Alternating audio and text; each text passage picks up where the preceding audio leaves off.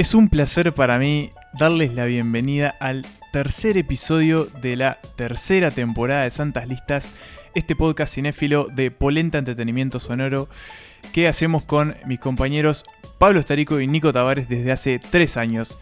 A ellos mismos les doy la bienvenida ya. Nico, ¿cómo andás? Muy bien acá, peleando contra todo, peleando contra las enfermedades, contra Los spoilers. los spoilers, peleando contra todo, pero acá, bien al Sí, firme. estamos bastante parecidos. Pablo, ¿vos cómo estás? ¿También peleando con lo mismo desde el otro lado del mundo? Eh, también, y, y peleando contra el fuego, contra el fuego francés. Cont- contra el fuego, el fuego sí, carbonizador de iglesias. Pero, pero contento por, por la temática de hoy. Que, porque además creo que va a tener. Capaz lo podemos anunciar al final del capítulo, pero va a corresponder con eh, el futuro de uno de nuestros integrantes, digamos. Porque justamente vamos a hablar de eh, las road movies, películas de carretera, podríamos traducirlo. Eh, este subgénero, tal vez lo podemos llamar, de películas que de alguna manera se ambientan en o tienen una parte de su metraje en una ruta, carretera, camino vecinal o lo que sea. ¿Qué más podemos decir de una road movie? ¿Qué hace una road movie? Y son películas de eso, de viaje, de camino, este, digamos que... O sea, la, la Odisea podría ser una road movie Sí. eh, en la antigua Grecia. Eh, es esta película de, de viaje que por lo general tiene como ese tono más como meditativo en cierta forma, o bueno, puede ser de, puede pasar por varios lugares. Pero sí, es eso, básicamente es una carretera, un vehículo, personajes a bordo de ese vehículo y un viaje que los va a llevar a descubrirse y descubrir el mundo. Y ustedes no me ven, pero yo levanto la mano desde, desde el otro lado de la computadora. Más que nada para agregar que para mí también es un género, o bueno, subgénero. A veces se mezclan otros géneros, pero creo que las películas, las road movies o las películas de viajes también son películas de cambio, ¿no? Siempre son de personajes que a través de un viaje tienen o un objetivo o eh, se transforman en, en otra cosa ellos mismos o se conocen otra parte de ellos. Y, pero creo que más que nada, creo que ahora me, me pregunto si ustedes están de acuerdo, las road movies para mí son películas muy disfrutables siempre, en general. Sí. Sí, sí, siempre tienen como una, como una carga muy, muy disfrutable. Sobre todo por, por las herramientas que emplean para, para construirse, como quien dice, ¿no? Siempre tienen una banda sonora que está muy bien. eh, siempre tienen, eh, un- porque es algo inherente a la ruta, paisajes muy, muy- Pueden ser muy impresionantes o muy lo que sea, pero son paisajes al fin y de alguna manera te impactan. Muchas locaciones. Muchas y locaciones. personajes y creo- variopintos también, en diferentes lugares. También. Siempre hay como sorpresas. mucho mucho ficha aparece en, las- mucha las baraja. películas, mucha baraja. Y con lo que vos decías, Pablo, yo creo que el, claro, lo que tienen las road movies me parece, eh, y tal vez después podemos hablar al final del capítulo por qué nos gustan tanto, si es que nos gustan tanto estos tipos de películas, y es que el viaje se produce eh, físicamente y también espiritualmente en la mayoría de las, de las, de las veces, ¿no? El viaje es, lo vemos y también lo sentimos ese viaje. Sí, es que yo creo que es un poco por donde conectan las road movies, ¿no? Porque es viajar está de más. Y, y bueno, es como son películas de viaje y, y viajar también a veces sirve un poco para eso, para removerse y, y confrontarse con otras realidades. Así Viajar es lo mejor. eh, Yo creo que es, lo, es- de las es- mejores cosas de la Es vida. el mejor destino eh, hoy por hoy eh, a nuestras edades, a, a- a lo que podemos aspirar a invertir.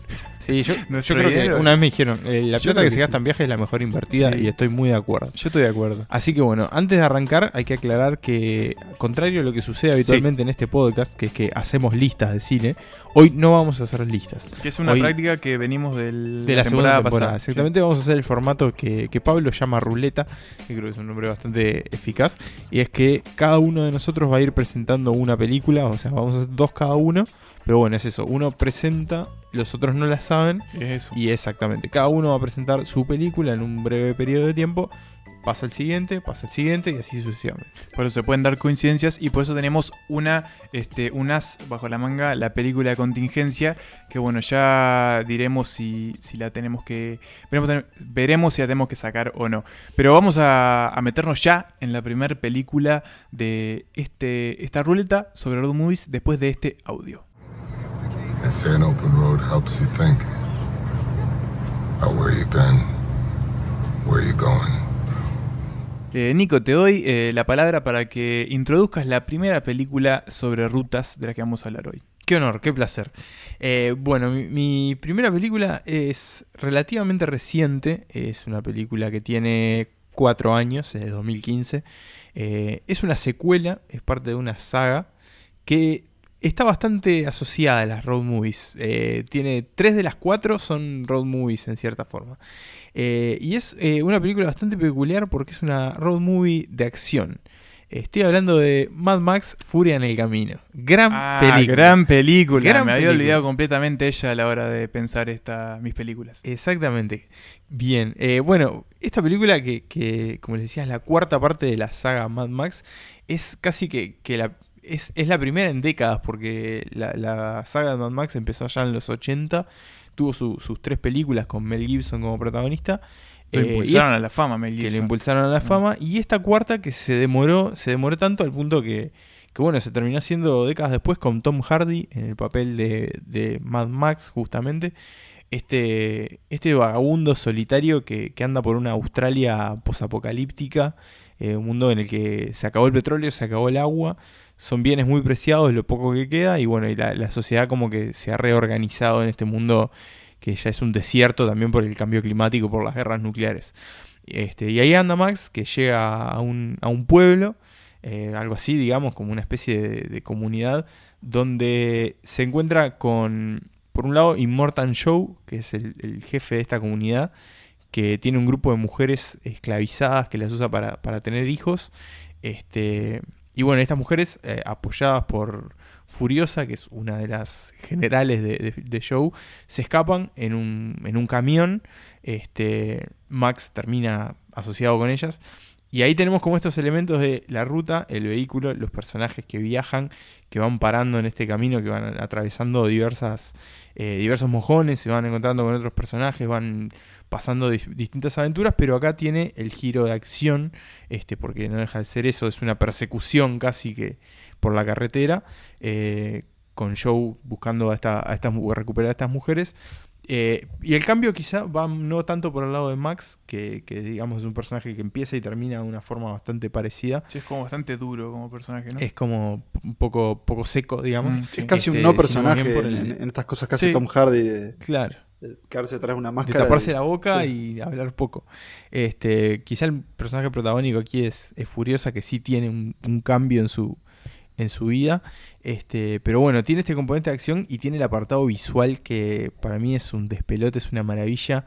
eh, con los colores que tiene, la, la- la música, eh, eh, lo, lo llamativo, lo curioso y lo, lo delirante casi de los personajes que, que van atravesando este desierto y de los autos también. Entonces creo que le da un giro bastante peculiar al género, digamos, tiene como esa base, pero a su vez tiene toda esta parte de velocidad y que nunca frena, es una película que nunca para, eh, casi que literalmente, o sea, están prácticamente el 90% de la película arriba de un auto. Este, y es eso, creo que tiene como esa combinación de adrenalina con... De hecho, tiene un poco como de su texto más social, si se quiere. Este, entonces, bueno, es una película un poco peculiar, pero creo que cumple los preceptos y, y por eso la traigo, la traigo a colección. Tal vez cuando uno imagina una road movie, siempre imagina por lo menos eh, un kilometraje menos acelerado, digamos. Sí. Pero además, Sí. pará, me pregunto esto, Nico, eh, ¿hay carreteras en, en el mundo de Mad Max? O sea, ¿quedan carreteras o es, o es toda una gran carretera? Yo Son como unos caminos así. Sí, hay como unos caminos. Pero es casi todo desierto, o sea, es como ahí atravesar el. Mm. Pero sí, es cierto que, que es una muestra de que, que se le puede inyectar adrenalina y acción a- al género y no todo tiene que ser contemplativo en los paisajes, sino que es como decís vos, es una película que el pie se queda en el acelerador y, y no se frena nunca. Eh, Es una película que te deja cansado, pero bueno, ¿se acuerdan de, Sí. de las de las señales que hacían? ¿Cómo era? El, el V8 y... V8. Ah, esa, Witness- esa que estás haciendo y que, y que la gente que nos escucha no está No, es viendo, cierto, no esa es la señal. en el- como el símbolo del motor con, con los dedos entrecruzados, pero Sí. Es un muy buen aporte, un aporte reciente y tal vez una de las mejores películas de esta década. Sí, y es una película para volver a ver muchas veces porque, no sé, yo al menos no, no me canso. Y les recuerdo que esta- ya habíamos tocado esta película en el segundo episodio de la primera temporada, hace ya un lustro, eh, cuando hablamos de No, justamente... un lustro mucho, No, mucho más. ¿Sabes que nunca tuve idea cuánto era un Son lustro? cinco años, Cinco años. Lo tiré como si fuese un bueno hace mucho. quedaba re lindo. Pero Quedó, quedaba lindo. Eh, cuando hablamos de justamente de su protagonista, Charlize Theron, All right. This is your way home. We go back? Hmm. Back? Yeah. I thought you weren't insane anymore. What are they saying? He wants to go back from where they came. Citadel. What's there to find at the Citadel? Green. Y como te gusta tanto, Pablo, que te presente y dé pie a tus opiniones, eh, eso hago. Decinos cuál es tu película. Bien, yo eh, barajé varios, varios títulos para, para esta selección, pero al ser, dos, al, al ser dos me concentré en dos cosas. Una, me quedé en Estados Unidos porque me parece que es, es un, como decíamos, un género que, que a Estados Unidos le sale muy bien, tal vez por, por el tamaño de ese país y la importancia que tienen la- las carreteras en su historia. Eh, y lo otro es elegí dos películas que tal vez no sean tan conocidas, pero que nada, las quería como recomendar. Eh, la que A voy a ver. presentar ahora es lo más opuesto a Mad Max, o sea, es completamente más tranquila y es The Puffy Chair de los hermanos Duplas. A los Duplas los No tienen. tengo ni idea cuál es esa película, pero los duplás me gustan mucho. Bueno, los Lo mismo digo. Ahí va. Los hermanos Duplas, para, para quien no sepa, son dos eh, hermanos, dos directores estadounidenses, eh, más que nada del cine independiente, eh, y que se les ha atribuido como ser los uno de los, de los mayores expositores de un género que se llama Mumblecore. Y Mumble es, porque, eh, es como titubeo, ¿no? Como cuando uno más bien como que habla bajito y como que no se le entiende, eso es mumble, como que no, no modulas bien, digamos. Eh, Sí, yo pe- pensé que era un término. Pero es un término inventado, creo. Claro, ¿no? el mumblecore es, es como es la forma que se usó para describir este tipo de películas donde, o sea, de la década del 2000, donde el- es todo medio improvisado, bajo presupuesto, son gente entre sus 20 y 30 que tienen algunos como problemas muy personales y bueno, se concentra mucho en las relaciones. Justamente de Puffy, de Pufficher es la primera película de ellos y trata sobre mm, un tipo que es justamente Mark Duplass, que él también actúa, que decide comprar una puffy chair, que sería como un sillón reclinador. Eh, esos como bien, imagínense esas sillas enormes estadounidenses para ver la tele, ver el, el supertazón tirado. Sí, sí. Decide comprarle una silla de esas a su padre para regalársela eh, por eBay, entonces tiene que ir a buscarla. ¿Cómo lo hace? Alquila una camioneta y va con su novia y un amigo.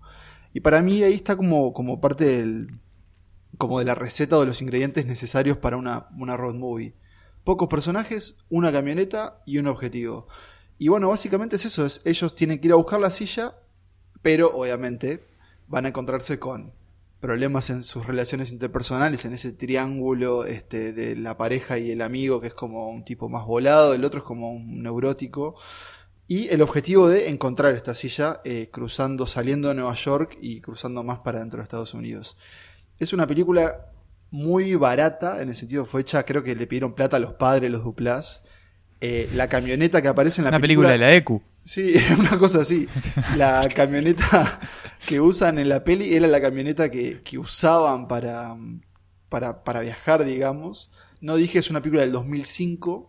Eso te iba a preguntar, sí. Es una película del 2005 y que tiene para mí el gran dato curioso que fue eh, adquirida por Netflix. Pero quiero recordarles que en el 2005 Netflix todavía era una compañía que te, que te daba DVDs, eh, que te mandaba DVDs a tu casa. Sí, por correo, sí. Pero lo que pasó fue que esta película, eh, bueno, fuera del aire hablábamos de los tiburones y su pasaje por Sundance.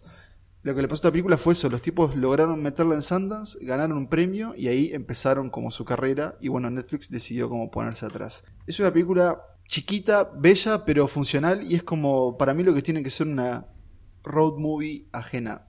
Sí creo que fue como el comienzo de una carrera que con cosas más interesantes para ellos, pero vale la pena porque te da a entender que no se necesita grandes este, presupuestos o grandes cosas para agarrar una cámara, subirse a un auto, recorrer un poco Estados Unidos y filmar a algunos personajes medio peculiares. Y se los recomiendo mucho. This fucking van has some badass mojo in it because of the way you went about getting the chair. It's holding it, dude, and it's fucking feeding on us. Emily, tell me you don't feel this. I don't want to talk about anything right now. Do you people ever talk? Do you ever fucking talk about any goddamn thing in the world?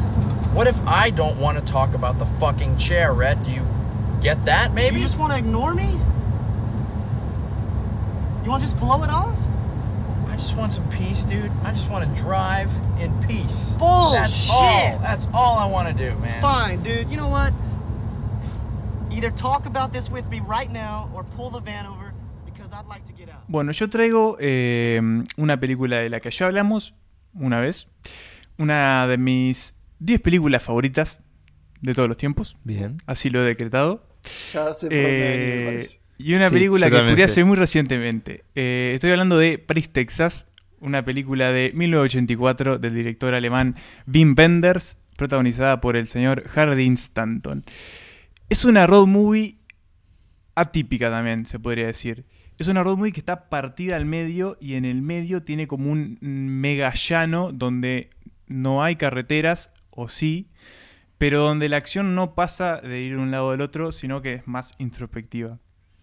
¿Qué es Paris, Texas? Para el que no escuchó el episodio de Sam Shepard de la segunda temporada, o de la, no, de la, primera, temporada primera en la que tuvimos de invitado a Valentín Trujillo, gran amigo de la casa. Eh, bueno, Paris, Texas es eh, la búsqueda de un hombre, Travis Hardin Stanton, por reconectar los pedazos de una familia que él mismo destruyó. Se puede, se puede resumir así la película. Y de la que no recuerda. Y de la que no recuerda nada. A Travis lo vemos por primera vez caminando por el medio del desierto. Un desierto donde suenan unas guitarras de fondo y donde los buitres ya sobrevuelan para comérselo, porque bueno, está, está prácticamente al borde de la muerte. Y esta primera parte de París, Texas, eh, la primera, el primer sector de esta road movie es eh, el viaje de Travis y su hermano, el que lo va a buscar al medio del desierto, a la casa donde vive con el hijo de Travis, a quien adoptó junto a su mujer, y está, y solo esas personas. Eh, la cuestión es que ese primer viaje dura casi unos 40 minutos. La volví a ver y, y conté específicamente cuánto, cuánto eran los minutos. Y es un- unos 40 minutos del primer trayecto donde nosotros vamos aprendiendo un poco qué pasó con este hombre, por qué está ahí, eh, por qué abandonó a su hijo, por, bueno, por qué desapareció.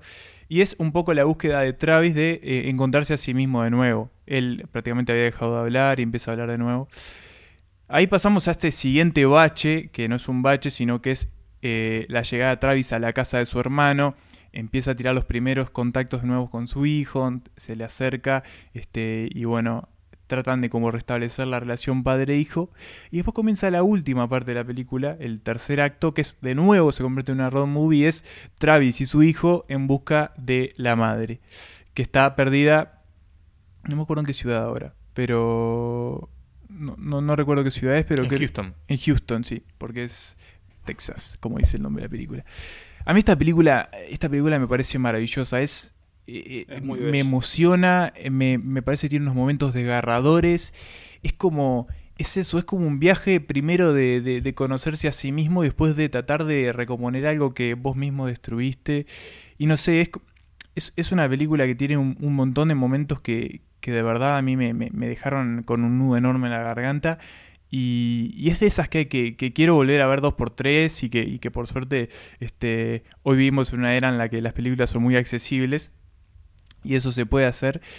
Pero, pero es, eso es, una, es, es una de mis películas favoritas y, y creo que, que es una road movie eh, sumamente espiritual, mucho más que física, y, y utiliza la carretera, esos como esos páramos desolados de Estados Unidos, como también como un reflejo de lo que le está pasando a los personajes. Y, Es, y el es como caminar muy intenso también, a la ¿no? vez. No es solo, no solo el caminar. auto, sino también el, el caminar de él. Bueno, ya decías Sí, cuando lo es presentaste. como eh, es como sí es como un, un paralelismo permanente entre el tipo de tránsito de los personajes y, y el- y los cambios que se generan en su esto interior como de perdidos en el desierto. Sí, que sí, están ellos mismos, digamos, como perdidos en el Y es, desierto. y es muy impresionante cómo utilizan también eh, eh, la imagen de la carretera, incluso en los momentos cuando esta no es importante, sino que está de fondo y es como, es como una especie de, no sé, de, de, de, de- de eje donde están pasando las cosas y a ellos los afectan, pero a la vez está como en segundo plano. Es como muy, muy impresionante. Y eh, de esta película ganó la Palma de Oro en Cannes eh, ese año y,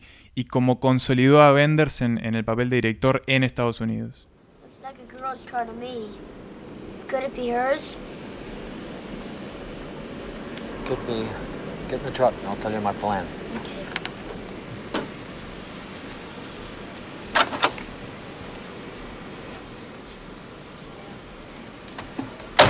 Roll the windows up, lock the doors, and if anybody talks to you, tell them your daddy's inside and he'll be right back. Okay? Okay. You okay? Yep.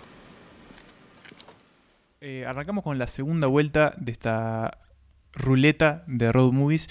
Y de nuevo, Nico, te toca. ¿Qué película es eh, la que nos traes este momento? Bien, bueno, esta es una, que podemos decir, es casi, casi obvia, así como París, Texas, creo que no podía faltar en esta, esta selección. Esta que, que voy a, a mencionar ahora también es un poco, es de esas que alguna vez vimos casi todos los que nos gusta el cine, sobre todo el cine este más, más reciente, el cine más independiente estadounidense. Nos vamos a quedar medio que en la región ahí, en el, en el, El desierto suroeste, el suroeste de. Estados Unidos. Este, pero en este caso eh, nos vamos a poner en un plan más familiar, eh, porque la película que, que traigo a, a este viaje es eh, Pequeña Miss Sunshine. Ah, Little Miss. Sunshine. Sa- ¿Sabes qué? Me da mucho gusto que la hayas traído, porque yo tenía un miedo con esta película. Porque como era la obvia, Yo dije, nadie la va a nadie la va a decir". poner. Y dije, y no vamos a hablar Sí. de Little Miss Sunshine, y es la que hay que hablar cuando hablemos de road movies. Así que, bueno, me alegra mucho que Sí, esté acá. A mí preferí, preferí a mí jugar a la segura para que esta estuviera en esta, en esta charla. Este, Estamos agradecidos. Y la audiencia así que también. bueno. Así que bueno, vamos a hablar de este, de este viaje familiar, de esta que, que en realidad bueno todo empieza con, con esta niña, eh, Abigail Breslin, que, que ya es una señora, una, una mujer, este, No, pero bueno, que en es bastante 2006 joven era, era una niña, este, y que, y que bueno, que es, su personaje es una niña que, que está muy obsesionada con los certámenes de belleza, este, alentada por su abuelo, que es Alan Arkin. Gran Eh, personaje. gran personaje, que es este veterano de guerra que, que lo echaron del asilo por, por vender heroína. Sí, es, un- tremendo. es una gran baraja. To- en toda la, todos los miembros de, la- de esa familia son, unos Son- sí, tremendos barajas. Pero a la vez la son, to- madre. son todos entrañables a su manera. Sí. Exactamente. Está la, la madre, que, que bueno, es esta, esta mujer que, que está como muy preocupada siempre por, por sus hijos, un poco como ese arquetipo de, de madre, de madre preocupada. El padre, que es un tipo que, que quiere consagrarse en su carrera como, es una especie como de coach, coach de vida, es una cosa un poco, Sí, me he un volado. poco volada. Pero Eh, quiero decir, eh, me cae muy bien eh, Greg Kinnear. Me gustaría verlo más seguido en las películas. Es, es como un actor medio desaparecido en acción. Bien. Termino de presentar a la familia. Está el hermano de la niña, que es Poldano, eh, que está en este voto de silencio hasta que. Es un personaje que casi, casi no habla hasta que pueda conseguir su, su misión de, de ser piloto de prueba de, de- de- de aviones. Y está el tío, que, que bueno, es Steve Carell, que, que acaba de volver de un psiquiátrico porque se intentó suicidar. Entonces, bueno, esta niña quiere ir a un concurso que es en, en California. Este, la familia vive en Albuquerque, en Nuevo México, la ciudad de Breaking Bad. Y allá salen todos porque no puede quedarse nadie solo porque están todos por diferentes motivos, ninguno puede quedarse solo. Eh, se suben todos a la combi familiar, una combi amarilla y blanca, de colores tipo los de ómnibus escolar montevideano. Una combi ya famosa en el Una imaginario famosa.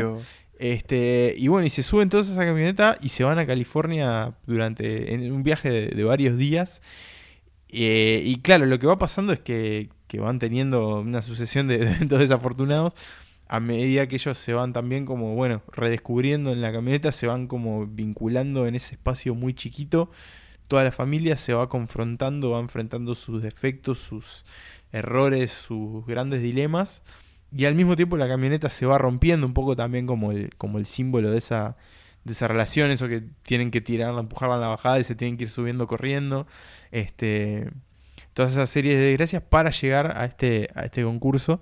Eh, y bueno, y es eso, es como ese viaje familiar, también es, es un poco como poner a la familia en una situación límite, confrontarse entre ellos, ver que son todos personajes que están rotos, pero a su vez tienen esa contención. Este, es un poco la, la familia llevada al extremo y puesta, y puesta en ese contexto de la camioneta, de, la carretera, que es eso, el viaje, ese redescubrimiento que, que tienen las road movies. Bueno, creo que por eso funciona. Es como decía Pablo, es una película muy entrañable, sus personajes son muy entrañables. Es una feel good movie. Es una feel good movie, más allá de que tiene momentos muy devastadores. Sí, cuando eso, cuando Este, pega duro, pega duro. Sí. Cuando pega duro, pega duro.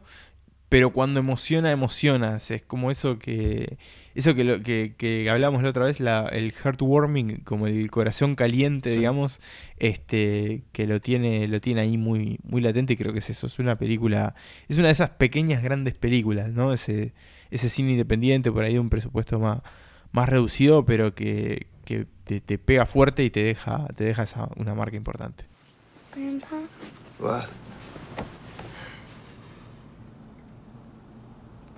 I don't want to be a loser.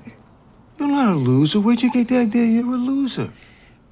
Because Dad hates losers. Whoa, whoa, whoa, whoa. Back up a minute. You know what a loser is? A real loser is somebody that's so afraid of not winning, they don't even try. Now, you're trying, right? Yeah. Well, then you're not a loser. We're gonna have fun tomorrow, right? Nos seguimos quedando con joyitas de Sundance, porque yo también me voy a quedar eh, en el cine independiente, no, no de los grandes estudios. eh, pero voy a proponer un viaje no, no en este reino, digamos, sino en el más allá. Pero antes necesito hacer una pequeña introducción, porque corría el 2000, el año 2004, 2005 tal vez, o 2003, eh, y yo me encontré, a mí me gustan mucho los saldos de libros, por ejemplo, en los balnearios uruguayos. Sí, Atlántida. De Atlántida. es, es lo mejor de Atlántida. Esto creo que fue en, en Punta del Este. Porque siempre creo que hay grandes joyitas ahí escondidas y a precios muy, muy económicos. Bueno, y ahí fue justamente que, que me encontré con un libro que se llama eh, El chofer que quería ser Dios, del autor Edgar Queret. Eh, me gustó mucho el título. Es un dibujito de un tipo pegándose un tiro. Y es un libro de cuentos. Y en ese libro de cuentos hay un cuento que se llama Pizzería Kamikaze, que es sobre un tipo que se suicida. Y lo que sucede es que del otro lado, para la gente que se suicida, es un mundo igual a este, pero todo más triste, todo más patético, no hay estrellas y la gente no puede sonreír. Y este tipo, después que se mató porque su vida era una desgracia, termina trabajando en una pizzería, se llama Pizzería Kamikaze. ¿Y qué va a hacer? Va a emprender un viaje. Pasemos dos, tres años más adelante, encuentro una película que se llama Wrist Cutters, o sea, cortadores de, muñeca. Wrist Cutters, a Love Story. La veo y me doy cuenta, yo esta historia la conozco, porque justamente es esta película, que es la adaptación, y es sobre una, una road movie en el más allá. Eh, está protagonizada por Patrick Fugit. Y yo no sé si a ustedes les suena este nombre, pero este chico hizo otra de gran... suena. Casi famosos. Me suena porque va a aparecer ahora. Hizo otra gran road movie que es Casi Famosos. Pero cuando años después, ya un poco más crecido, hizo esta película. Reese Cutters, A Love Story, eh, es una película de un tal Goran Dugic. Yo leí a ver qué más hizo después, no hizo mucho más.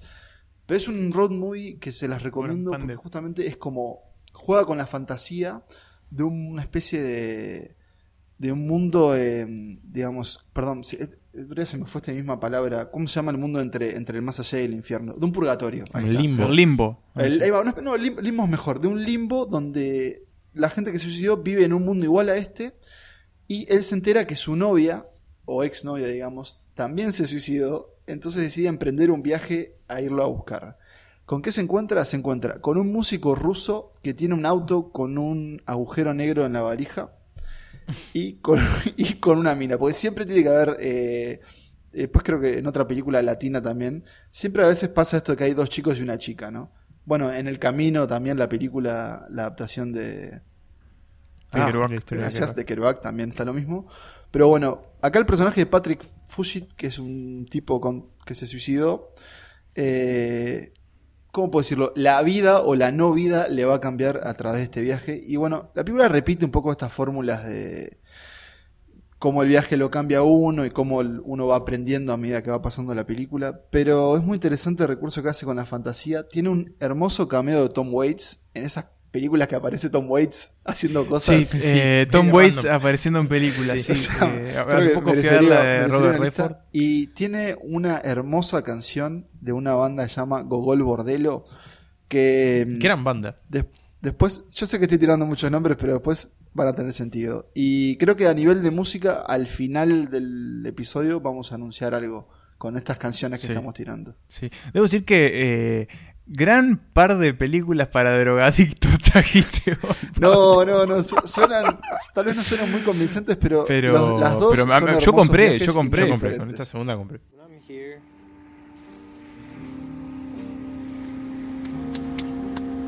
With you, I kind of miss myself the way I used to be. What were you like? I was, I was happy at a time. Obviously, before came here, but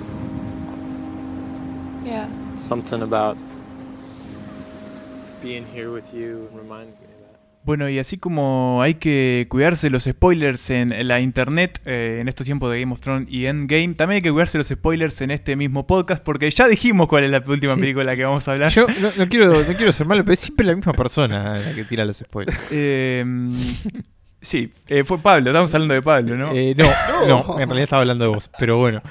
Así que sí, vamos a hablar de la otra película de Patrick Fugit que va a aparecer en este episodio y es justamente Casi Famosos, Almost Famous, eh, película del 2000, ¿no? De Año. Cameron Crowe, director que se ganó el Oscar a Mejor Guión eh, Original por esta película, que después de arrancó su carrera con un montón de películas que estaban bastante espantosas, pero, pero bueno, en Casi Famosos tenemos una historia semi-real eh, la propia historia de Cameron Crowe, un ex cronista, un ex, eh, eh, no sé cómo llamarlo, Escritor, pero escritor, periodista. periodista para la Rolling Stone, sobre un muchacho fanático de mm, el rock, que bueno, justamente acompaña a una banda, que ahora me olvidé el nombre de la banda, eh, Steel Dragon. En, su- en su gira eh, y bueno, va a estar ahí. Este, los acompaña en su gira para básicamente escribir una crónica para la Rolling.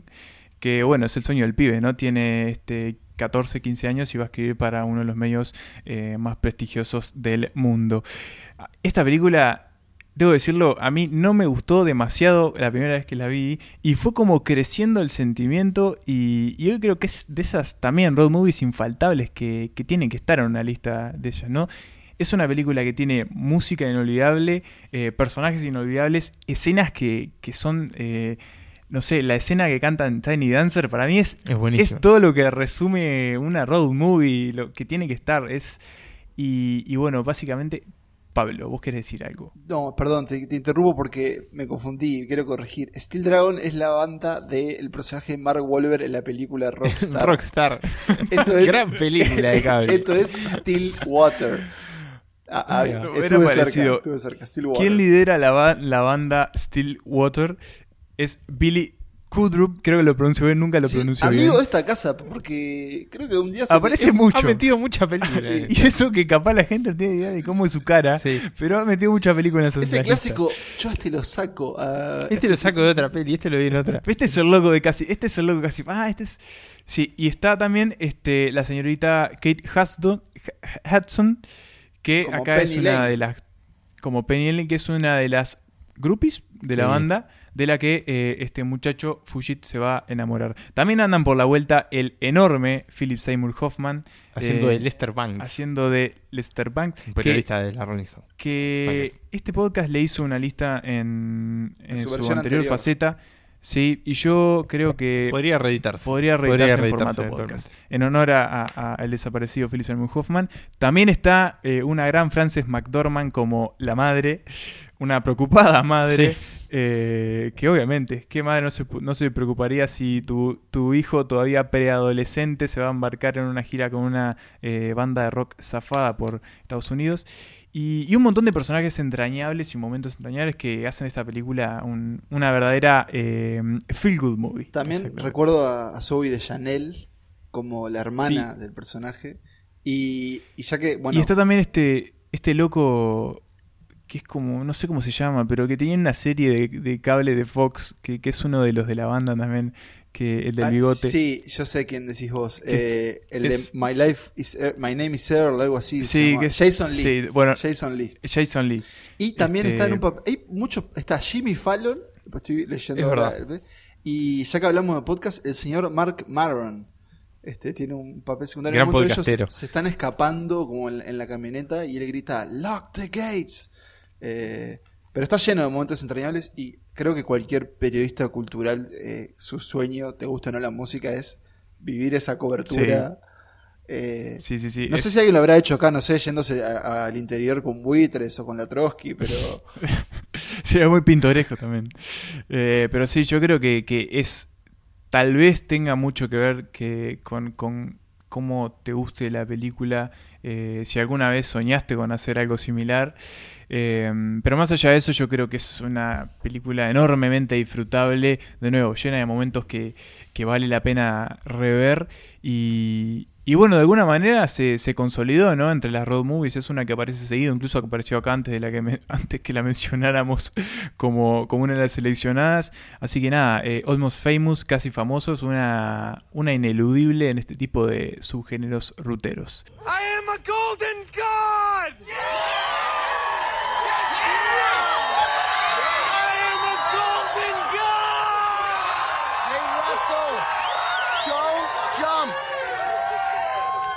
tell Rolling Stone magazine that my last words were.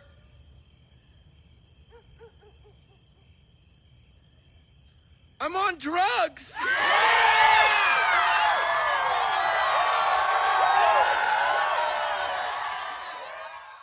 Bien muchachos, muchachas, muchaches, eh, hemos llegado al final de, este, de esta ruta, del camino, hemos llegado a destino y me queda preguntarles eh, ¿por qué nos gusta tanto eh, las road movies si nos gustan tanto?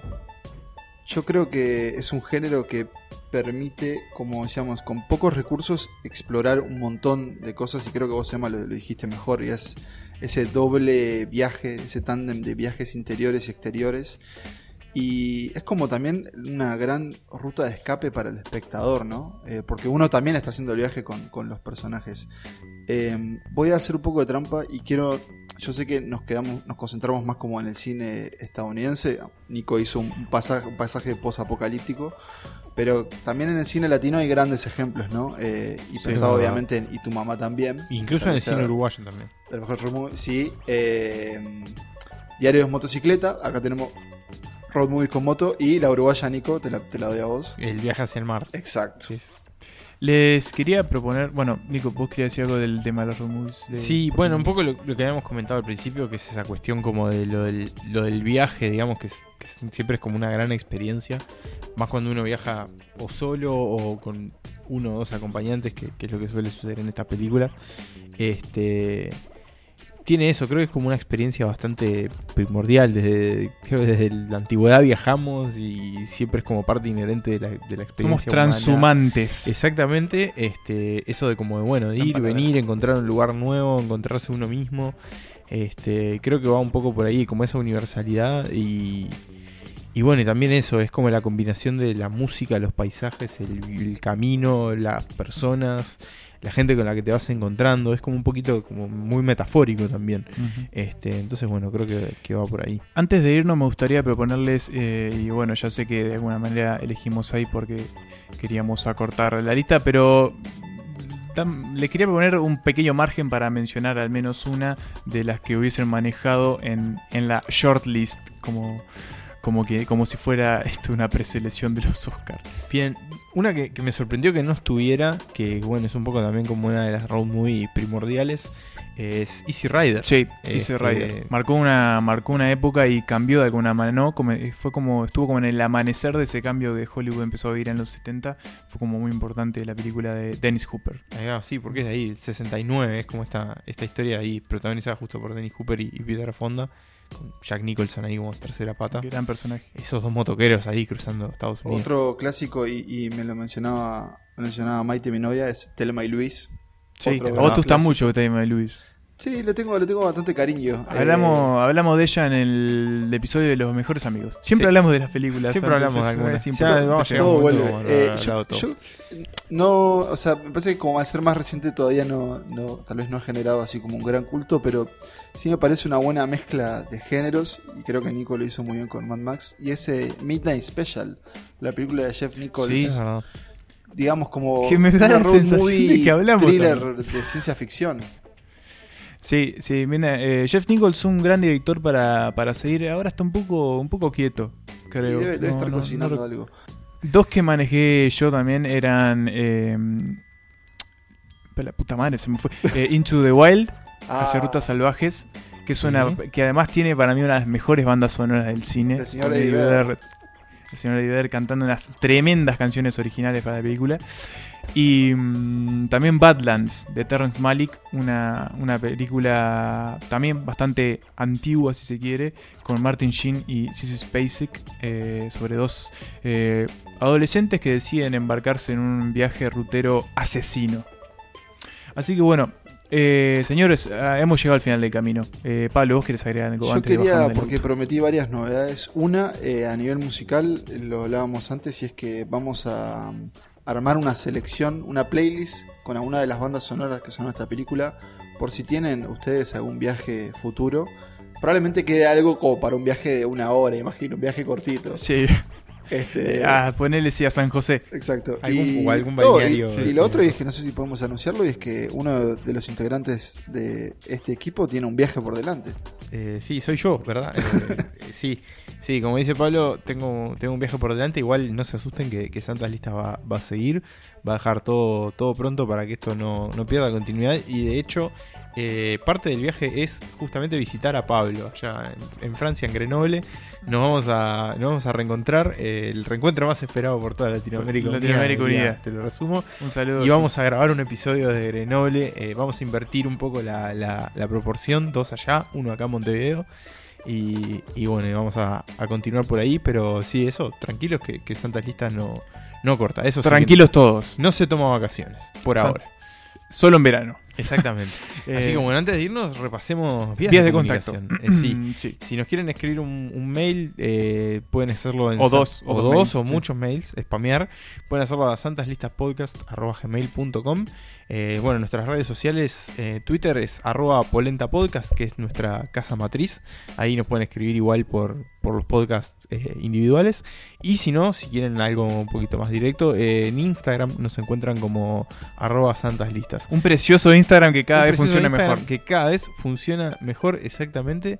Cada vez más activo y, y más Ah, variado. es impresionante. Este, y bueno, y Me, me gusta que siempre si no, te das para, buscar. te das para adelante. Porque el lo que manejo. Mientras todo Si el otro trabajo que bueno, hacemos el resto del equipo queda. queda No, Que- no, nosotros trabajamos se, en valor- otros rubros. se valoriza mucho siempre. Gracias, Exactamente. gracias. Y si no, bueno, nuestras cuentas personales, arroba pestarico, arroba Emma Bremerman, arroba Nico Tavares 93. También nos pueden encontrar si se enojaron con alguno de nosotros y nos quieren putear sin molestar al, al resto. Sí. Pero bueno, eh, así que por ahí estamos. Nos vemos dentro de dos semanas. Nos Nico. escuchan dentro de dos semanas. Nico, creo que vos tenés algo que decirnos ahora que nos estamos bajando del auto. Sí, eh, bueno, hasta la próxima y que viva el cine.